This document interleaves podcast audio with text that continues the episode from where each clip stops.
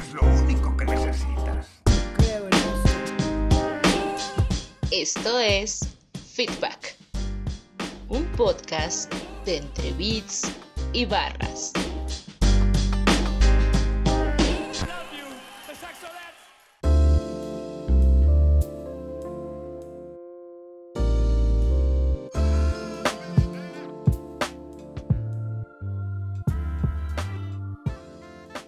Hola, ¿qué tal amigos? Este es el segundo programa de Feedback, eh, un podcast de entre bits y barras. Y bueno, ahí esta vez pues venimos a una tienda pues, que digamos ya tiene sus añitos vendiendo viniles y justamente el tema de hoy es los vinilos, o sea, pues, más allá de la colección, también vamos a hablar de la distribución y pues una que otra anécdota en torno a esto y qué mejor que nos explique de este tema eh, uno de los que bueno, yo creo que considero de los que más sabe también de hip hop y de este, incluso de la distribución de viniles aquí en México, que es este el señor, ¿te podemos decir señor? ya, ya lo dijiste. bueno, nuestro amigo Manuel Carrasco, mejor conocido como la Gran M. Y sí soy, sí soy un señor ya. Ya eres un señor. ¿Cuántos años tienes, Manuel? Si se puede saber. Claro, este, en 15 días cumplo 44. 34 años. ¿Cuánto llevas en Revancha? O sea, ¿cómo fue que empezó el proyecto de Revancha? Sí, mira, Revancha empezó. eh, la idea de, de la tienda de discos como tal es la idea de, de mi hermano eh, y su socio, mi socio también, eh, hace unos, pues, unos siete años yo creo. Ajá. Y la idea fue que, bueno, pues en este resurgimiento de las tiendas de discos, eh, pues vimos que igual había como, como una oportunidad de una tienda que estuviera enfocada a ciertos géneros, ¿no? O sea, desde luego Revancha pues no es la primera tienda en la Ciudad de México, ni la, o sea, ni la primera tienda de vinilos, ni, ni de, de- ni de hip hop tampoco en realidad, o sea, Ok. eh, entonces, bueno, un poco, un poco contestando la pregunta, este, sí, fue idea de mi hermano y de mi socio, y la idea fue como, bueno, hay tiendas de discos nuevas, este, en ese momento, este, debo confesar que sonaba muy bien como la idea de traer cosas eh, importadas que igual no necesariamente en ese momento estuvieran tan, pues, caray, ¿cómo decirlo? El precio era otro. Sí. El costo de los vinilos en ese tiempo era otro. De ahí a la fecha ha cambiado mucho. Ya igual eso, ese es otro tema, pero, pero ajá, bueno, pues en ese momento fue como identificamos una oportunidad de negocio y una, una oportunidad como de usar un poco el, el- el, pues eh, la experiencia que yo tenía en cuanto a pues sí, en cuanto al hip hop y sonidos asociados y armar una tienda con ese perfil. ¿Y cómo surge tu pasión por los vinilos? O sea, ¿fue desde muy chico? ¿Tuviste contacto con vinilos desde muy chico o fue Sí. recientemente desde el Pues sí, siendo, siendo el señor que soy, este, siendo el señor que soy, pues el formato, el formato que se usaba en ese momento Ajá. era vinilos, o sea, era vinilos, incluso los cassettes vinieron un poquito después, o sea, desde, desde, desde chico recuerdo que pues, pues compraban, compraban, mis papás me compraban discos. Sí, sí. Debo decir que más allá de un, o sea, tampoco es que, tampoco lo quiero llamar como una pasión, o sea, tampoco es como que, como que me apasionara tener vinilos, más bien pues era el formato que había. Ajá. Y sí, o sea, ciertamente sí desde morro me gustó, me gustó pues, pues como, me gustó la música en general, o sea, la música, la música popular, lo que se ve en el radio. Entonces, este, pues sí, me acuerdo que mis papás, iba con mis papás al súper Ujú. y en ese tiempo los supermercados tenían una sección de discos. Igual no muy grande, no me acuerdo bien, o sea, no, no podría decir con exactitud, para mí en ese momento era grande, una sección sí, sí. grande pues. Y ahí había pues los discos, los discos que vendían bien en ese tiempo, ¿no? O sea, recuerdo que el primer disco que, que, que- que me compraron mis papás fue, fue un disco de Van Halen, una banda de rock de los 80. 1984 se llama el disco. Y ya, o sea, como de ahí, pues se hizo como una pequeña costumbre, ¿sabes? Como ir al súper y comprar algo. Y ya luego más grande, ya empecé a ir como a tiendas con, una, con otro tipo de selección. ¿no? Sí, sí. Digo, en ese tiempo también en México para un... Para un para- pues sí, ahí sí todavía era un niño. este, tampoco era como muy... Como, ay, voy a ir a la tienda. No, pues ibas a donde hubiera discos y encontraras lo que creías tú que te gustaba. O sea, tampoco es que tuviera desarrollado ahí cierto criterio ni nada. O sea, me acuerdo, te digo, o sea, tenía discos, pues ese de Van Halen, obvio tenía los de Michael Jackson, este, pues también estaba la colección de mis papás, que, que pues eran cosas como los Beatles y cosas, los Stones, o sea, pues lo que había en las casas de, de una familia, este, en los 80 en México. Ajá. ¿Y te acuerdas de tu primer disco que te compraste tú con tu dinero? La verdad no. La verdad no me acuerdo cuál habrá sido, pero supongo eso ya, eso ya, o sea, con mi dinero. Sí, sí. Y esto pasaba, esto empezó a suceder, yo creo que, yo creo que en la prepa, este, porque mi papá pues nos daba un dinero a la semana para que lo gastáramos en, pues, en, en la escuela, Sí, pues para lo que necesitáramos. Y ajá, pues ahí empieza como esto donde no, no voy a comprar esto y voy a juntar para discos. Quién sabe cuál fue, pero tal vez, tal vez habrá sido, eh, tal vez el Mama Said Knock You Out de Cool tal vez. Ahí ya, ya estaba escuchando rap. No, no, no, no era lo único que escuchaba, pero, pero ya, ya este, ya estaba escuchando rap. O sea, oía muchas cosas, Sí, sí. ¿no?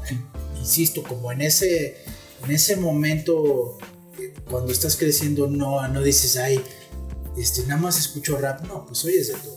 Ok. O digo, mencionar rap porque sé que pues, de eso se trata un poco la conversación. Sí, sí, Sí, sí. Bueno, entonces se podría decir que ese fue como uno de tus primeros acercamientos hacia el rap, hacia el hip hop, o mucho antes ¿LL habías Cool tenido J? como, como un, un, antecedente mucho. Sí, sí hubo un antecedente antes. O sea, la primera vez que yo escuché rap, seguramente fue Caló. seguramente fue no, seguramente fue Caló. Ajá, seguramente fue Caló y eso debió haber sido pues cuando salió Caló, o sea, cuando salió ese disco del ritmo de hoy que no sé qué año es, pero debió haber sido finales de los 80. Finales de los 80, no me acuerdo qué año es ese disco, pero pues sí, algo así. Eso, eso debió haber sido lo primero que escuché. A lo mejor lo otro que escuché en ese mismo tiempo, tal vez antes, tal vez un poco después, pues seguramente fue Tom Locke, Funky Medina, o Boston Move de Young MC. eh, yo creo que eso fue como lo que. Esas fueron las primeras cosas que ni siquiera salían en el radio, sino pues, digo, afortunadamente tenía. En mi casa había cablevisión, entonces teníamos acceso a MTV. Y en MTV es donde salían esos videos de. Ese video de Tom Locke y sobre todo el de. El de Young MC. ¿Y sabes también qué? Seguramente Third Base. Third Base, este. Una canción que me gustaba mucho de Third Base que se llama, que se llama Pop Goes the Whistle. Y esa rola tenía su video. Y ese salía mucho. Me acuerdo, me y estoy casi seguro que por eso la sacaban también. Se ampliaba a Peter Gabriel, Sledgehammer. Entonces era como algo con lo que la gente podía identificarse, estoy seguro. Además de que MC Searches. Simón. Y hablando un poco, bueno, regresando al tema de la distribución de, de vinilos, ¿y ¿cómo es que funciona aquí en México? O sea, supongo que sí hay tiendas de vinilos, bueno, que producen vinilos aquí en México, pero ¿cómo es que, que- que es la distribución? ¿Vienen, siguen viniendo más del extranjero o ya es mitad y mitad? ¿O cómo, cómo es que funciona? Pues mira, no hay. Aquí en México sí hay gente que. que ¿cómo, cómo lo llamamos? Que, que no, que. que hace vinilos. Ajá. O sea, quiero decir, hay bandas que graban en, este, en ese formato. Pero aquí en México tiene algunos años que ya no hay prensadoras. La última prensadora que hubo en años recientes acá en, el, acá en México fue una prensadora que tenía una tienda de discos muy, muy, muy famosa, este, que se llama Retroactivo y que está aquí a unas cuadras. Ellos tienen una prensadora, ya no la tienen y ahora lo, que, lo que ha pasado es que las bandas que producen, que, hacen su, que, hacen, que ponen su música en este formato, lo tienen que, lo tienen que mandar a hacer. Tienen que mandar a hacer a otro lado o a Estados Unidos, Europa, eh, en fin, hay varias, Brasil creo que también hay una planta. Hay recién, muy recientemente, durante los últimos dos años, hay un servicio, una empresa que se llama Rey Vinilo. Rey Vinilo, eh, pues, hace como toda la, pues, toda la producción de vinilos, pero no los hacen aquí en México.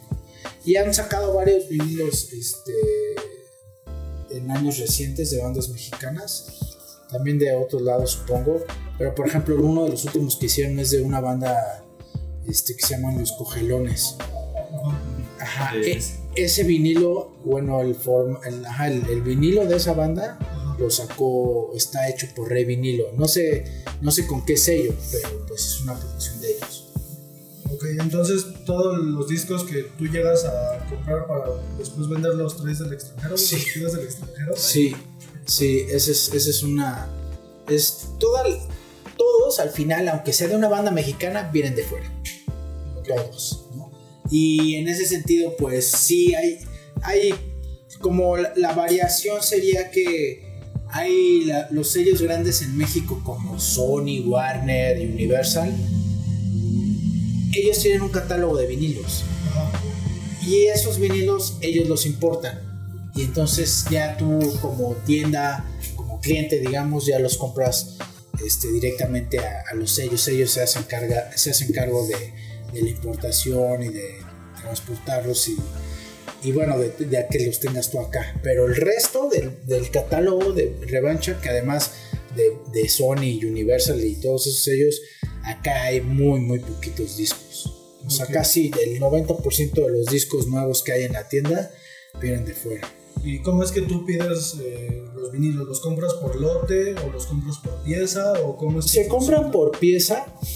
Eh, sobre todo, aquí yo creo que vale la pena como aclarar. O sea, hay dos, hay dos, hay dos modos de... Vendes dos tipos de vinilos. Los vinilos nuevos que son generalmente reediciones o producciones recientes.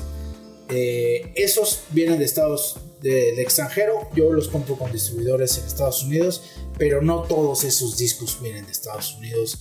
Más bien, muchos de los sellos que, se que hay aquí en Revancha, eh, títulos son de títulos que hay aquí en Revancha son de títulos, perdón, son de sellos eh, europeos, sobre todo ingleses y alemanes. Sí, sí franceses también hay, desde luego. Pero, eh, bueno, esa es una parte, también hay sellos gringos, desde luego. Pero, bueno, esos son unos, esa es una parte. Yo creo que la parte como importante del catálogo de la tienda está conformada por esos discos nuevos y la otra parte de la tienda está conformada por discos usados. Y esos sí los puedes comprar también por pieza o por lote. Eh, la verdad es que dada la, dada la selección que hacemos acá en la tienda, es difícil que compremos por lote, a menos que, que sea un lote que vayas a ver y que, que, y que, la, y que buena parte de ese lote tenga sentido para la tienda, pues sí compramos el lote, si no compramos por pieza. Y bueno, los discos nuevos, como funciones que, ajá, o sea, hay, hay varios distribuidores en Estados Unidos y ellos tienen un catálogo, estos distribuidores tienen, manejan muchos sellos, o sea, te estoy hablando distribuidores grandes que tienen, por ejemplo, en términos, en el universo del hip hop, Stones Throw, ¿no? Fat Beats. Eh, pues esos sellos, eh, Fat Beats tiene su propia distribución, pero por ejemplo, Stones Throw les puedes comprar directamente a ellos o con otro distribuidor.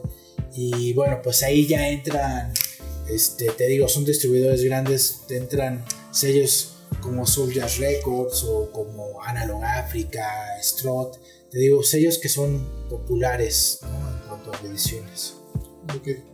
¿Y cómo es que ustedes, ahorita que hablaste de, de los discos eh, viejos, cómo es que hacen ustedes la selección? O sea, si están bien conservados o cómo- es que funciona la, Sí, la selección. Sí, pues la selección sobre lo primero que hay que chequear, ajá, totalmente, pues es si sirve. Ok. Si el disco sí. sirve.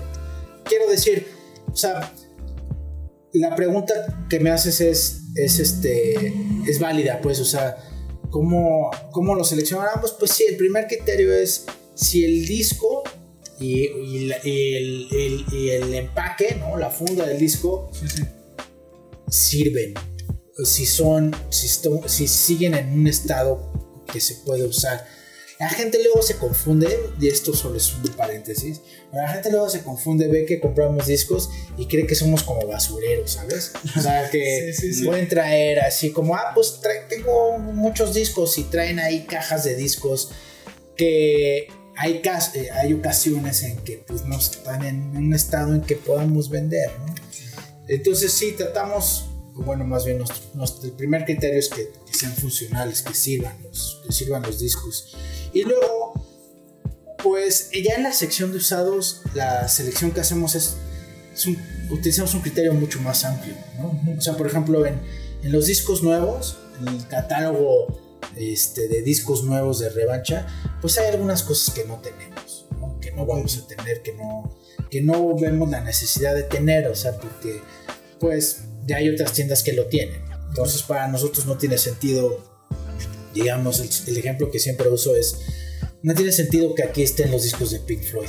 ¿Por qué? Pues porque están en Mix Up, porque están en otras tiendas de discos, porque pues están en, en otros, en, otros, en otros lugares donde también son de fácil acceso, digamos. ¿no? Sí, sí. en la, en la parte de usados hemos llegado a tener discos de Pink Floyd, ¿no? También depende cuál, o de los Beatles, eh, pero tratamos de que la selección sí sea como de ritmos latinos, o jazz, o funk, eh, en mismo, digamos, los géneros que caen en el universo de revancha. Pero sí utilizamos un criterio más amplio en cuanto a géneros orientados al rock, Ok. sin duda. Y otra pregunta, ¿cómo, ahorita que, que dijiste que luego llega gente a ofrecerte vinilos, ¿cómo es que funciona igual la compraventa de, de, de vinilos? O sea, ¿sí crees que, que ya se expandió más o todavía sigue siendo de nicho? Es difícil decir porque, porque también el mercado ha cambiado mucho. O sea, eh, la gente que compraba discos en México hace 10, 15 años es un perfil y la gente que compra vinilos hoy es otro perfil. Digamos que la gente que compraba discos hace 15 años y antes, eh, pues tienen ciertas preferencias. ¿no? Sí.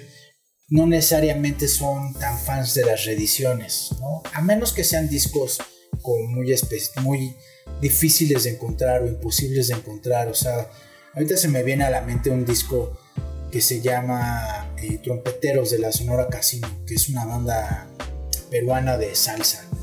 Tienen descargas y, pues bueno, es esa clase de ritmos afrolatinos Sí, sí. afrocubanos. Ese disco, el, el- el Trompeteros, el- el- la edición original es prácticamente imposible de encontrar. O sea, el último disco que se vendió de Trompeteros se vendió en eBay hace 5 años por varios miles de dólares. Y lo reeditó hace unos meses eh, un sello español muy famoso también que se llama Vampy Soul. Eh, lo reeditaron ellos y ese es, ese es un ejemplo como de cosas que un coleccionista de discos o alguien que lleva muchos años comprando discos va a, va a comprar, va a buscar. Porque es imposible encontrar el original. ¿no? Por ahí hay otro disco que salió también este año, una compilación de Ranil y su conjunto tropical que es- lo reeditó un sello alemán que se llama Analog África y es chicha cumbia psicodélica. Y también los discos de Ranil son muy difíciles de encontrar. Entonces, ese es un poco el enfoque de revancha. O sea que sí son reediciones, pero no me malinterpretes, no quiero decir que, que, que- que- esto está mal, pero no son las reediciones de Soda Stereo. Sí, no sí, sí. tengo nada contra Soda Stereo, ah, solo no lo oigo y ya. Sí, sí. Pero, pero las Soda Stereo están disponibles en todos lados. Está bien, o sea, insisto, no es como que yo, ay, no, no compres, no, pues cada quien va a comprar lo que quiera. Sí. La idea de revancha es que las reediciones que se encuentren acá, hablando de, es, de ese tipo de mercado, sean reediciones que si quieres comprar el original, pues te va a salir 10 veces más. ¿sabes? Este, en algunos casos, ¿no? O sea, también hay algunas cosas aquí que desde luego todavía puedes encontrar en muy buen estado, en, en usado y, y, y te- ajá, y cuesta 10 veces menos, ¿no? O sea, Sí, sí, la, sí. la onda es cuestión, la cuestión es como que puedas encontrarlo, ¿no? O sea, que tengas, que le dediques el tiempo de buscar. Ok. Entonces, se puede decir que traes a veces los discos como por pedido, o sea, dependiendo también del requerimiento de, la- de las personas. Eh, no, No, no, O sea, Oh. sí es una combinación. O sea, son por pedido. O sea, yo cada mes hago una selección y la pido a diferentes distribuidores. Se traen discos, desde luego, que se vendan, que queremos vender, que pensamos se pueden vender. No necesariamente se logra. O sea, por ejemplo, es un. Ese, ese es, ese es el. Ese es el. Esa es la parte interesante y. Y pues, ¿cómo llamarla? Esa es la parte. Pues. No sé cómo. No sé cómo ponerlo en palabras, pero. Volviendo al ejemplo ese del Sonora Casino, del Trompeteros. No he vendido ni una copia. Ese. Llevo, llevo. Es un disco que no está barato, también hay que mencionarlo Sí. Sí, sí, sí. pero me da más la impresión de que no necesariamente el mercado sabe de qué es, qué es, qué es Sonora Casino, ¿sabes? Digo, tampoco sé. Lo, que, lo único que sé es que no he vendido ni uno. Y que es un disco que hace muchos años que no está disponible en ningún lado, ¿sabes? Entonces, ese es, ese es el riesgo, pues, o sea, ese es como, esa es la parte riesgosa, pero también interesante como de, de, la selección, o sea, hay cosas que traes, que selecciona, como digo, ay, este disco estoy seguro que se va a vender, y lleva ahí meses sentado, como ese, pues, como ese de Sonora Casino. Eh, y hay otras cosas que traigo y que no te esperas que se vendan tan rápido, ¿sabes? Es, es como, pues es un poco una cuestión aleatoria de, de, de, saber tratar de adivinar qué títulos traer y cuántas copias se van a vender. Esa es la parte que es como muy, pues muy empírica, o sea, nunca sabes qué se va a vender. Hay, en el catálogo hay cosas aquí en la tienda que siempre van a estar, ¿no? O sea, por ejemplo, pues el Donuts, el Mad Villain y esos discos siempre están aquí. Pero tampoco son los discos que más se venden. Pero para mí, tienen que estar. ¿Sabes? También es, también es, como una cuestión de. como de la identidad de la tienda. En términos como. ¿Cómo explicarlo? En términos de. de la oferta. O sea, a lo mejor. A lo mejor, este. Mad Villain se venden. No sé, o sea, por ahí va a estar, o sea, con 8 copias al año, máximo. Pero siempre debo de tener copias, porque la gente sabe que aquí está. Sí, sí, ¿no? sí. Es, es como ese. es- hay cosas que siempre van a estar y que a lo mejor no se venden tanto como quisieras, pero. Pero. Pero se venden al final. ¿Y cómo están los precios? eh, de eh, aquí en revancha y en otros países. O sea, sí es mucho el precio de diferencia o están a la par entre un Es- país a otro y una tienda y otra. Es, un- es una gran pregunta, porque también ayuda a contextualizar eh, lo- el, el- el- el formato en México, sobre todo de discos nuevos. En discos usados, digamos que, que hay, digamos, una media Sí. en términos de precios. ¿No? Ya hay una gran base de datos que te ayuda como a saber, a tener una referencia de, de cuánto cuesta un disco usado. Hay una base de datos muy grande que se llama Discogs y ahí puedes checar como cuánto cuesta, no sé, va a decir un título ahí, ¿no? El Siembra de Willy Colón y Rubén Blades, la edición original, cuánto cuesta, ahí más o menos tú puedes dar cuenta cuán- cuánto cuesta ese disco. Sí, sí.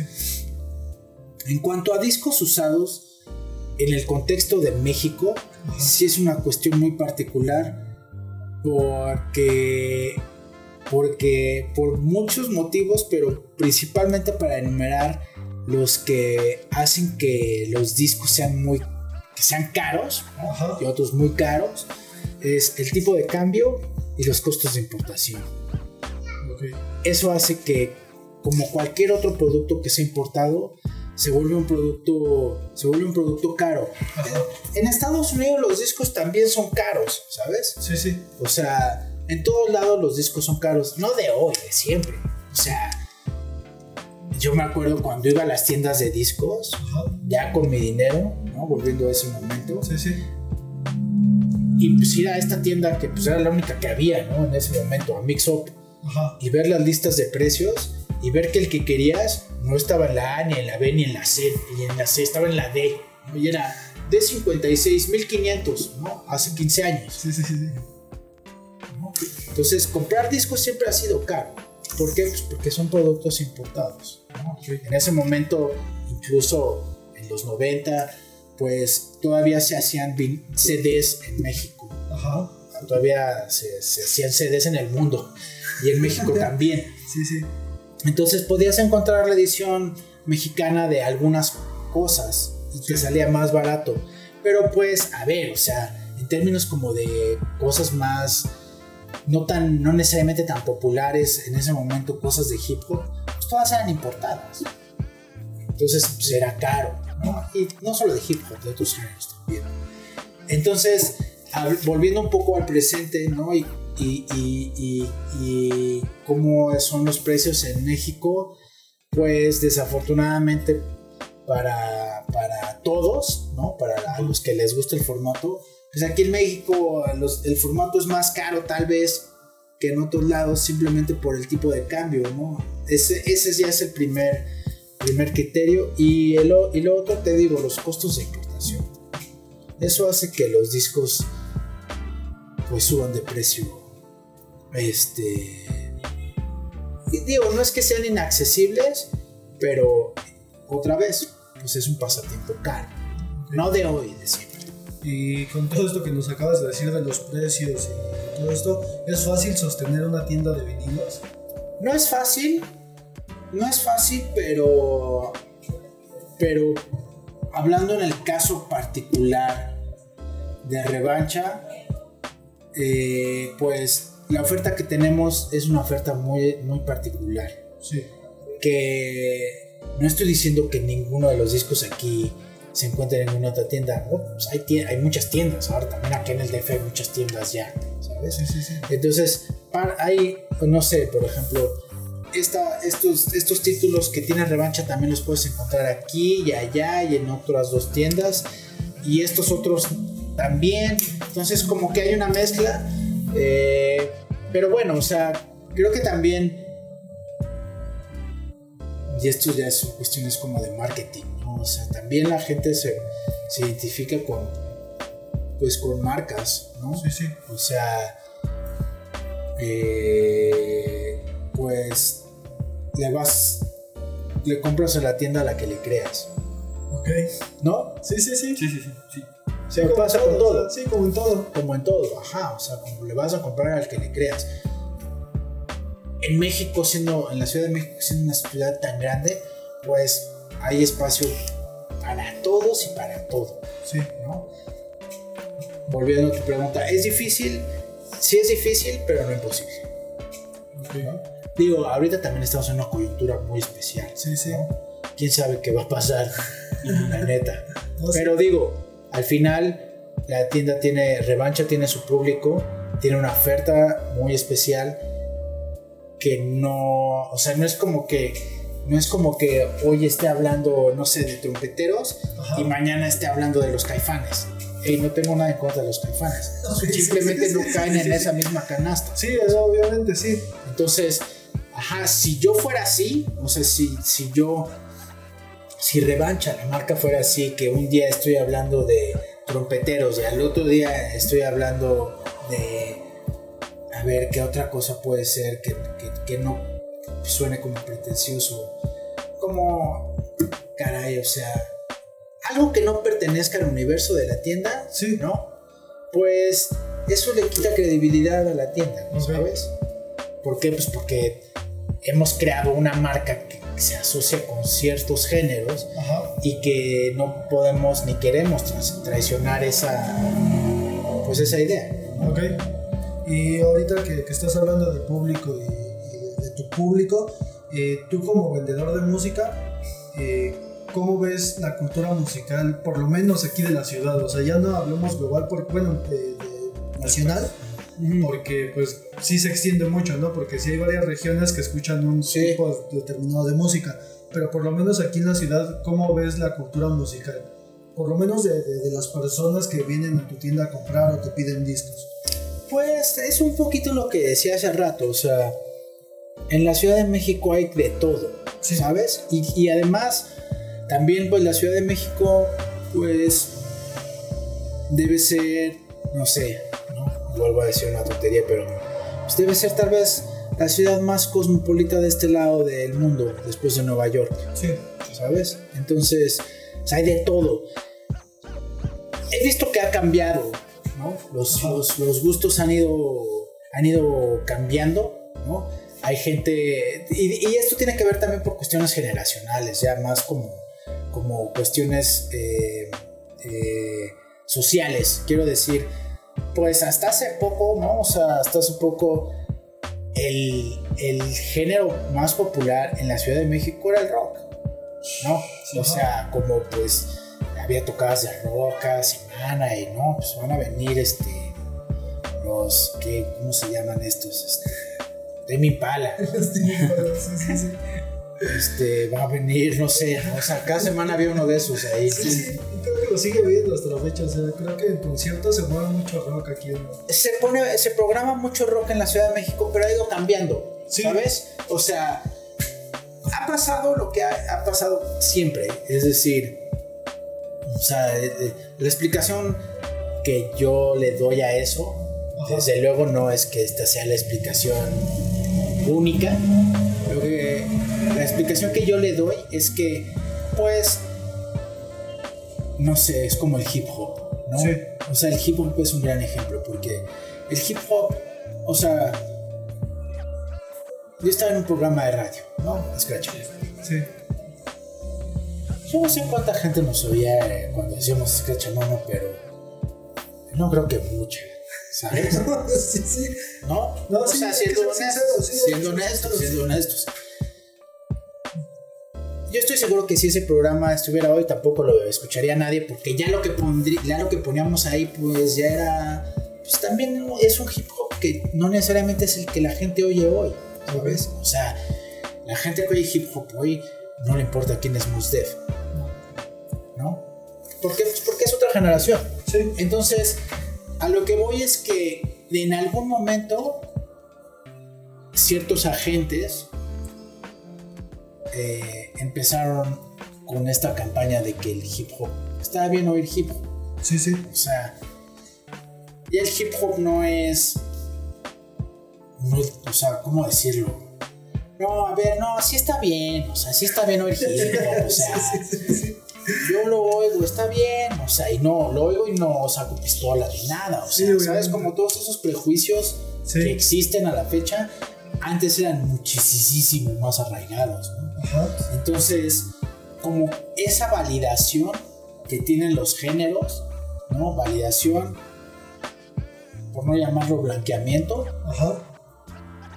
eso es lo que ha ido eh, cambiando los gustos musicales de una sociedad como la mexicana. Ajá. O sea, siempre, nos, siempre tiene que venir alguien a decirnos como, no, no, no, esto está. sí, sí, sí. hazlo, sí puedes hacerlo, te doy permiso, ¿no? O sea, y eso pasa como con prácticamente todos los géneros que hay aquí en la tienda. O sea, no es como que yo me fui a, a la selva amazónica a buscar discos de Ranil. Pues Nel, o sea, un güey en Alemania fue, hizo su exploración ahí con su machete, cortó ahí en la selva y regresó con los discos y los reeditó, ¿sabes? Sí, sí, sí. Entonces, esa clase de.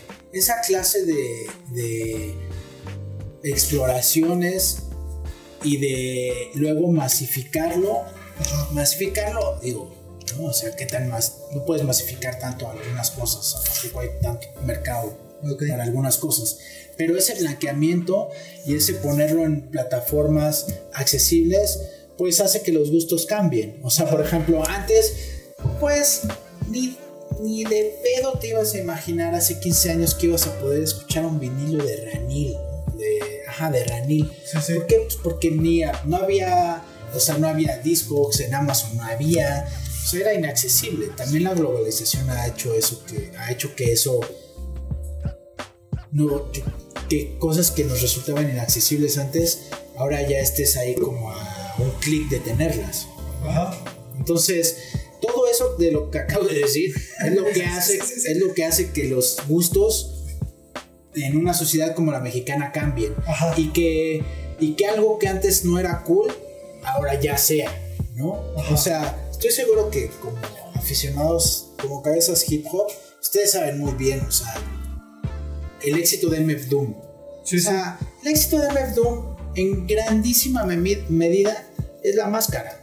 Sí. O sea, para la gente que no le gusta el hip hop, pues. Sí, sí, sí, sí. O sea, tú como cabeza hip hop sabes que, que pues tiene su disco con su banda esa, que MD, luego hizo Doomsday y luego hizo todo esto, todas sus colaboraciones, hasta, uff, hasta, hasta su colaboración con Marley, ¿no? Ajá. Y que es una portada que todo el mundo conoce, Sí. aunque no le guste el hip hop. Sí, de hecho.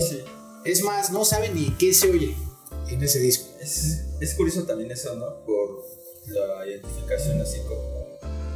Pues más la imagen. Es por... Es, eh, no sé, en días pasados me encontré con una página en la que utilizaban el, el mismo GIF de Quasimoto mirando hacia la... Así en la ventana y Ah. todo encendido con diferentes canciones y todo así como... La página se llamaba el mismo GIF del no sé qué, monito, el extraterrestre, algo así le O sea, decía. ni era Quasimodo. Ajá, o sea, sí le- no, no, la- no la llamaban por Quasimoto. Pero pues es eso, o sea, creo que es también la. Um, que la música muchas veces ya no entra por, como por los oídos, sino por Sí. la imagen que vende. Totalmente. Hace poquito, hace unos días, Ajá. hablaba con, con Feli, con Sí, quien hice, ajá, con Feli Dávalos. Y justo antes del Record Store Day, un par de días antes, ¿no? Y hablábamos que, ajá, o sea, el Record Store Day más bien es el día de los discos de color para Instagram, ¿sabes? O Sí, sea, como ya no es, ya la experiencia del vinilo no es llegar a tu casa, sacarlo, ponerlo, poner la aguja y sentarte, fumarte un gallo y escuchar el disco él. La experiencia es eso, pero además lo que ya es como lo que confirma que estás haciendo eso es ponerlo en Instagram. Sí, sí, sí. Si no lo pones en Instagram, tal vez no lo tengas, ¿sabes?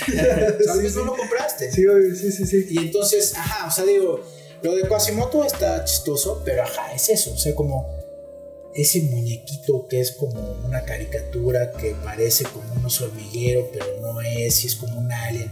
O sea, ¿sabes? Eso ya trasciende, trasciende a Madlib, o sea, Quasimoto trasciende a Madlib, o sea, Sí, eso sí, sí. es su marca, es otra marca ahí. Pero ajá, totalmente. o sea, Y ahorita que, que hablaste que aproximadamente se venden 8 copias de, de Madlib, eh, bueno, del disco de Madlib, ujú. eh, ¿qué es lo que más se vende de hip hop aquí en tu tienda? Pues hay épocas, pero. Pues. ¿Qué será? Tyler. ¿Tyler se te vende mucho? Tyler se vende bien. Tyler, hay momentos, ¿sabes? O sea, como por ejemplo, pues el, el piñata y el bandana se venden, ¿no? Sí, sí, sí. Pero nada espectacular. O sea, de los que se acaban así como. Que, ajá, por ejemplo, ahorita ahí tengo un disco. Ah, bueno, o sea, el disco que más se vendió seguramente el sábado del Record Store fue de Tyler. En el mundo. Sí, sí, sí. Y aquí, por ejemplo, ayer me hablaron, me dijeron que si podía apartar una, la última copia que tengo del Wolf. Es un disco que se vende bien. Ajá. ¿sabes? O sea, además no es un disco nuevo. Sí, sí, sí. O sea, Tyler, seguramente de hip hop Tyler. También hay títulos. O sea, por ejemplo, Jazz Matas. Ajá. Ese también se vende mucho. Que- pero también es como porro, o sea, está chido. Pero también es como, ¿a poco les gusta tanto, no? Este, y no, y, y no lo digo como que esté mal, sino me llama la atención, pues, o sea, Jazz Matas ahorita que lo oiga alguien que tiene 25 años es como cuando yo oía a los Beatles cuando era chico, ¿sabes? Sí, sí, sí. Y es como, o sea, es un espacio de tiempo muy grande, de- como de, del momento en que se hizo el Jazz Matas y tuvo como esa importancia el día de hoy, me resulta raro, pues. Es un disco chido, pero tal vez no sería el que yo agarraría para empezar a escuchar hip hop. Sí, obviamente. Y, y hablando de, de esas rarezas, ¿qué es lo más raro que te han pedido de hip hop y de todos los géneros que manejas aquí en Revancha? Híjole, esa es una pregunta difícil, pero de hip hop, pues, no, ni me acuerdo, pero por ejemplo, luego piden, es, es raro, es raro también porque luego, luego me piden como, este, breaks. Ajá. Y hemos tenido, o sea, cuando, cuando no hay breaks, me piden breaks. Y cuando hay breaks, ya nadie quiere breaks. ¿Sabes? Sí, sí. Eh, pues no, o sea, seguramente hay cosas muy raras que me han pedido, pero como no las conozco, ni las registro. Solo a menos que sean cosas que estoy viendo el catálogo y ah, sí, este me lo pidieron, lo traigo. Si no, no. O sea, pues este es el catálogo. Sí, sí. Sí, no, sí. y, o sea, has viajado a los Estados Unidos.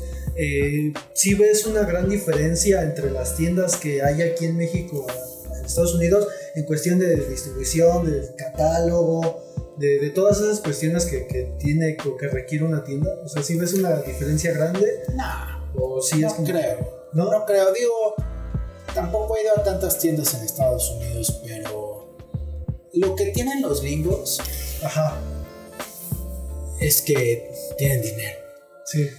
Y entonces, por ejemplo, la gente que colecciona, o sea, hablando, es como, hablando como de géneros que nos gustan, o sea, como de jazz y de funk y soul y reggae y esas cosas, Ajá, la ventaja que tienen y tuvieron los gringos en su momento en cuanto al formato es que podían tener espacio y darles mantenimiento. O sea, aquí en México también, o sea, no porque allá compraran más, aquí seguro también hubo güeyes que compraron un chingo de discos. sí, sí, sí. El pedo es que los pusieron en un cuarto y se metió la humedad y, ¿sabes? Sí, sí, sí. Los gringos no, los pusieron en un cuarto ahí donde pues, no había, ¿sabes? O sea, se conservaron bien.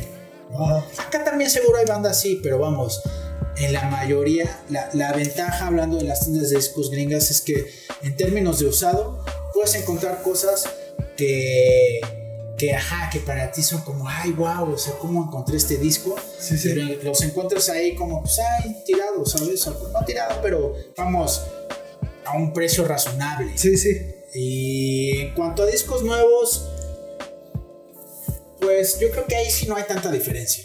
¿no? Ok, sí, la globalización ya alcanzó Sí, a todos ya- exacto, exacto. O sea, como, por ejemplo, en, pues, como, no sé, tiendas en Nueva York de discos nuevos, pues no están tan chidas. Sí. Están como, están como las de aquí, pues, o sea, no, no es que no estén chidas, es que son iguales a las de aquí. Ok, entonces no haya, no, más bien no hubo algo que te sorprendió, así como, ah, no mames, aquí implementan algo que tal vez... Lo de los no". discos usados. Esa es la ¿Solamente parte chida. Ajá, esa es la parte chida, te digo, de los. O sea, como que puedas ir a tiendas grandes y ahí no sé. Estoy hablando de mi experiencia de Sí, sí, sí. me gusta. Sí, buscas y ah, órale, está el Black Star original ahí. Pero está ahí, no creas que está ahí hasta arriba. Sí, sí, sí, tienes que escalar negro. O sea, ahí lo tiene.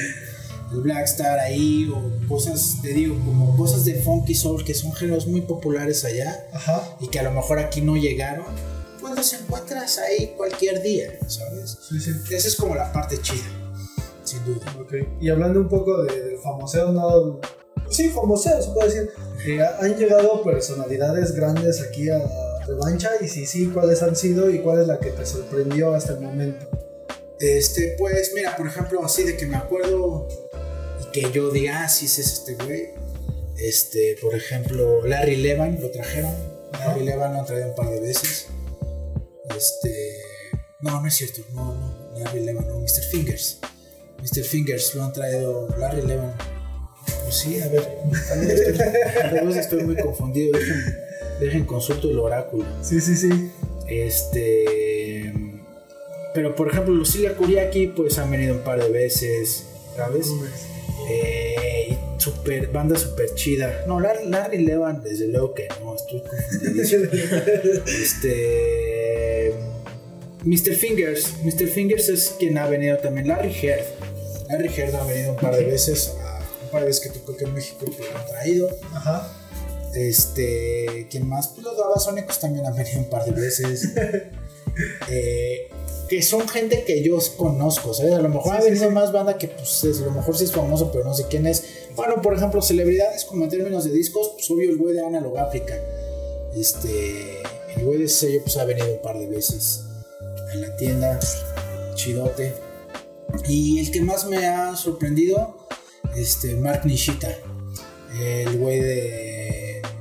Mark Nishita pues tocó con los Beasties varios Ajá. años. Y pues tengo entendido que luego produce cosas acá en el DF. Ajá. Y vino una vez y estuvo acá un buen rato, estuvo viendo discos. Estuvo viendo todo más. ¿Y te, te acuerdas de lo que te compraron? O Eh, por ejemplo, Larry Heard no compró nada. no compraron? Solo O sea, vino a ver. Solo vino, pues, a ver qué más bien lo trajeron. Ah, ok. Sí se veía como chales. ¿Qué hago aquí? ¿Qué hago aquí? Sí, sí, sí. ¿Por qué no podemos irnos a dormir? O sea, eh, los Cilia Kuriaki, sobre Emanuel que ha venido un par de veces, se llama funk, se llama funk soul, Sí, sí, sí. ah, esa clase de cosas. Eh, Mark Nishita se llevó algunas cosas usadas como para samplear, ¿no? cosas que ni me acuerdo qué eran, ¿sabes? Sí, sí. Como de cosas de 30 pesos Sí, sí. que, que agarró, las puso y se las llevó. Eh, esa clase, o sea, pues nada especial. ¿eh? Eh. Ah, Eso me fue. Eso me fue. Ah, sí. Ahora vamos a la parte de los DJs. Eh, ¿Sí vienen DJs que tú conozcas a comprar discos? ¿O ese ya es tema aparte de, de tu tienda, por lo menos aquí en si vienen DJs, este, pocos. Ajá. También, y ahorita menos. Sí, o sea, sí, sí. ahorita DJs pues están ahí en sus casas, este, eh, pues viendo el techo, supongo. no, no, este, si vienen DJs en su momento, sí han venido muchos DJs, muchos amigos que son DJs pues vienen.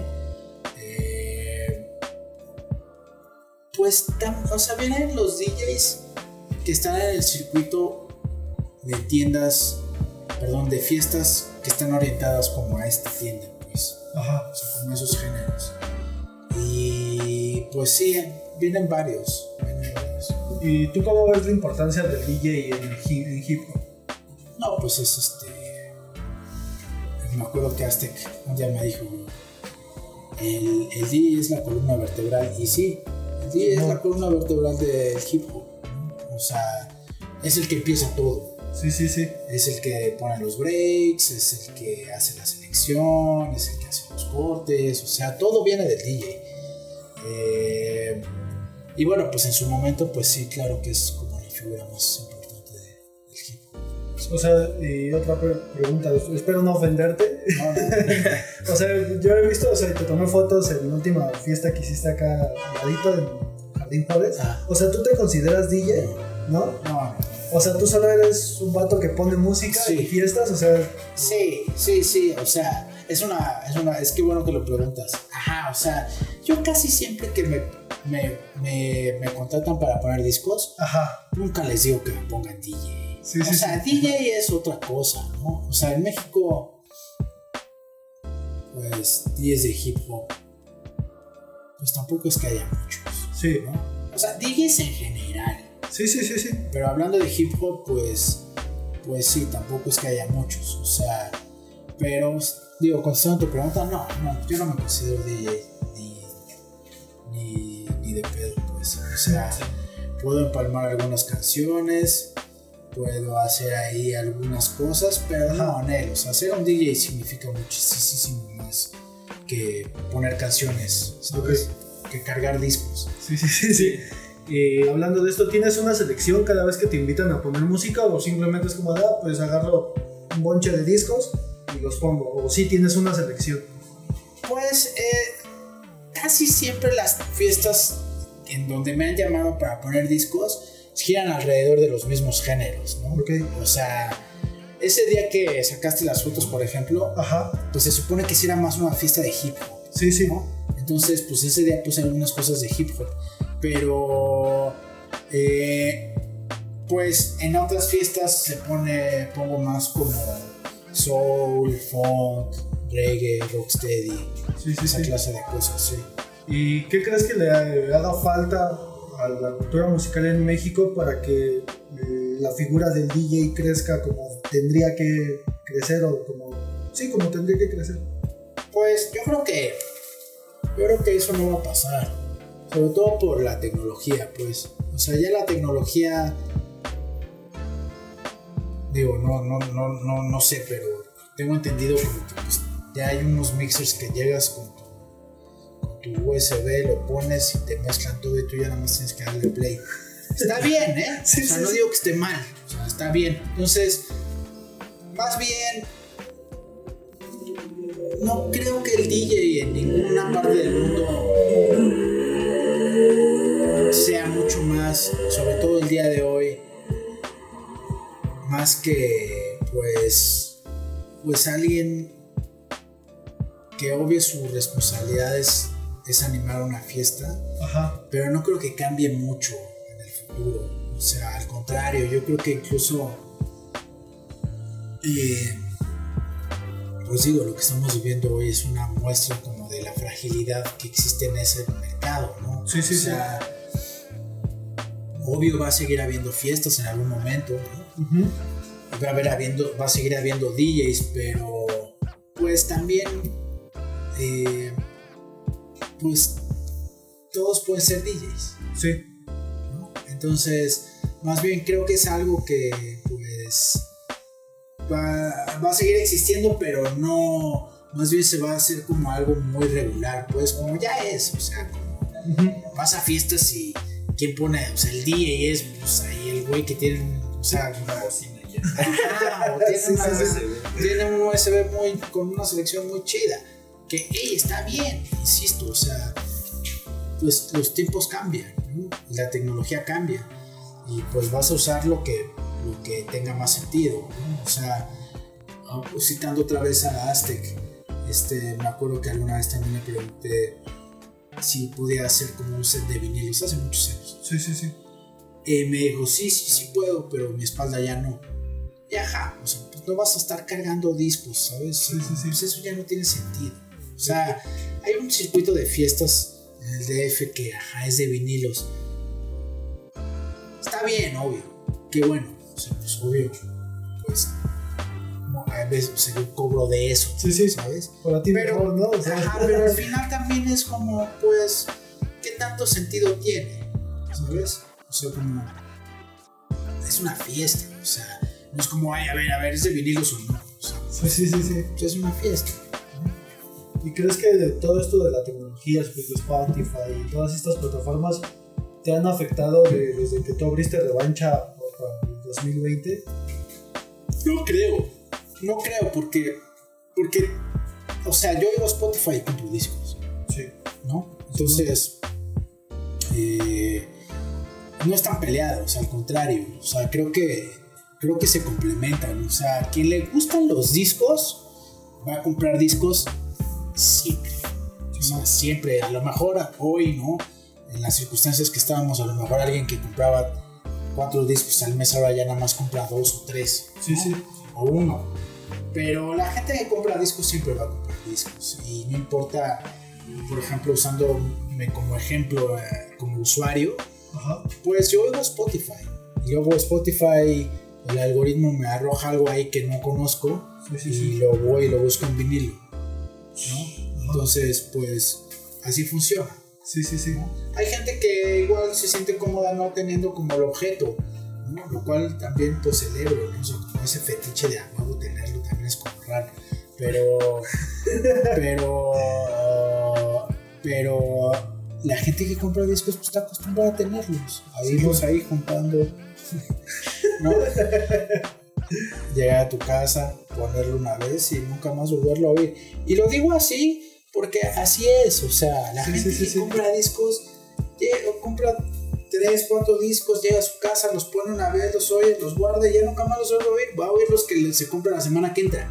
Sí, o, o incluso los digitalizan ¿no? para que los puedas escuchar Cuando sí, yo, la- yo- a mí por ejemplo Spotify se me hace una maravilla. Obvio sé que son unos hijos de su puta madre que no le pagan a los, los, este, a los creadores, ¿no? Simón. Pero como usuario de Spotify es increíble. O sea, tienes una biblioteca musical inmensa ahí en la punta de tus dedos. ¿no? Y ajá, obvio hay cosas ahí que, que no están, pero pues al final pues casi todo lo puedes escuchar ahí en Spotify. ¿no? Entonces, me parece, me parece que está chido.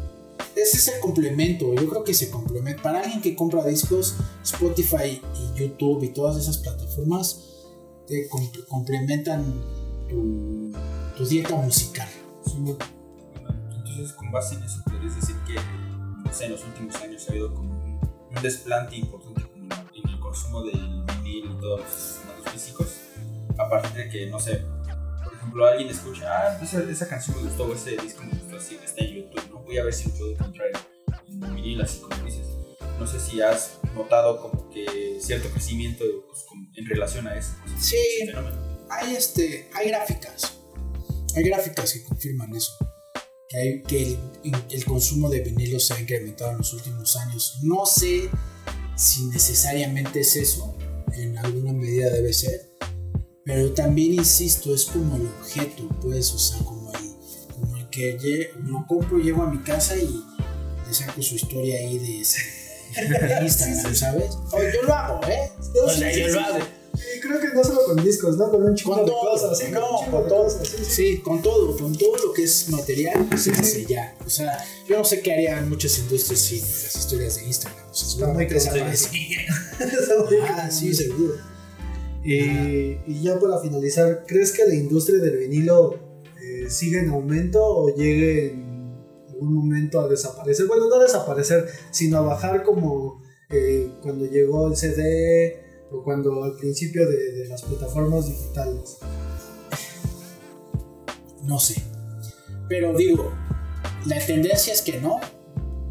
Y además, digo, cada vez yo, yo estando aquí en, en la tienda, este, hay clientes nuevos. ¿Sabes? O sea, clientes que. Clientes que, que empezaron a comprar discos la semana pasada. ¿no? O sea, por Sí, sí, ejemplo, sí. el Record Store Day. eh, pues viene gente. Este año fue diferente, pues, obvio, hubo menos gente, pero, pero vinieron un par de conocidos y, y ambos me comentaron como que,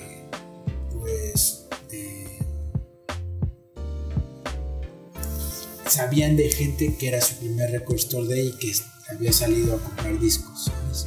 Sí, sí, sí. Entonces, están de moda. Al final es un formato que está un poquito de moda. Sí, sí, sí. Desde hace algunos años y que mucha gente le está entrando. ¿No? Y, y, caray, pues sí, también supongo que tiene que ver con lo que estamos diciendo de Instagram, ¿sabes? Sí, sí, sí. Como al final, pues todos queremos pertenecer a algo, sí, Simón. ¿no? Entonces, pues es eso. Huevo. ¿Alguna otra cosa que gustes decir? Pues, pues no, que nos sigan en nuestras redes. Este, Sí. en Instagram, sobre todo, revancha-df, pero también estamos en, en Twitter con, con el mismo usuario, revancha-df, y en Facebook como Gran Revancha. Este, pues si les gusta el hip hop, si les gustan los géneros asociados, pues, pues aquí en Revancha tenemos una, una selección orientada a eso. Huevo. Pues banda. Ya lo saben, ya lo escucharon de una persona que, que sabe mucho. que sabe mucho, sí, o sea, La que verdad, sí. tiene una tienda de vinilos, o sea, ¿qué, qué mejor persona para explicarles cómo funciona la distribución de, de- de los vinilos aquí en México. Y si bien, como ya lo dijo también la hay muchas tiendas, creo que Revancha ya se ha posicionado muy cabrón aquí en la Ciudad de México y es por eso que vinimos el día de hoy. Eh, solo para adelantarles, el, el siguiente capítulo va a ser Digging in the Crates. Entonces eso ya es otro tema aparte porque por eso quisimos traerles primero la distribución para después ver el otro lado de, de las personas que compran. ¿Quién discos. discos? Así es. Chido. Pues bueno, banda, eso fue todo. Espero les, les guste porque ya va a estar arriba cuando estoy Cuando Pero muchas gracias, Manuel. por- hombre, gracias a ustedes, gracias por el espacio y este, ajá, pues ojalá y, y les guste todo, todo, todo, todas esas cosas que dije. A huevo, vengan a comprar a revancha. Sí, sea, sí, sobre todo. Sí, vengan a comprar. Porque la neta tiene una selección muy chida, a pesar de que a lo mejor no conozco muchos de los discos que, que están aquí.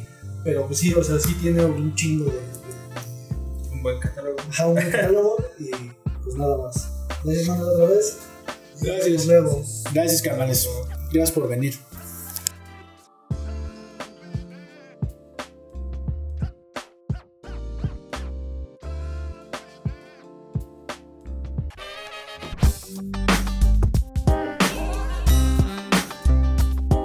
Esto fue Feedback, un podcast de entre beats y barras.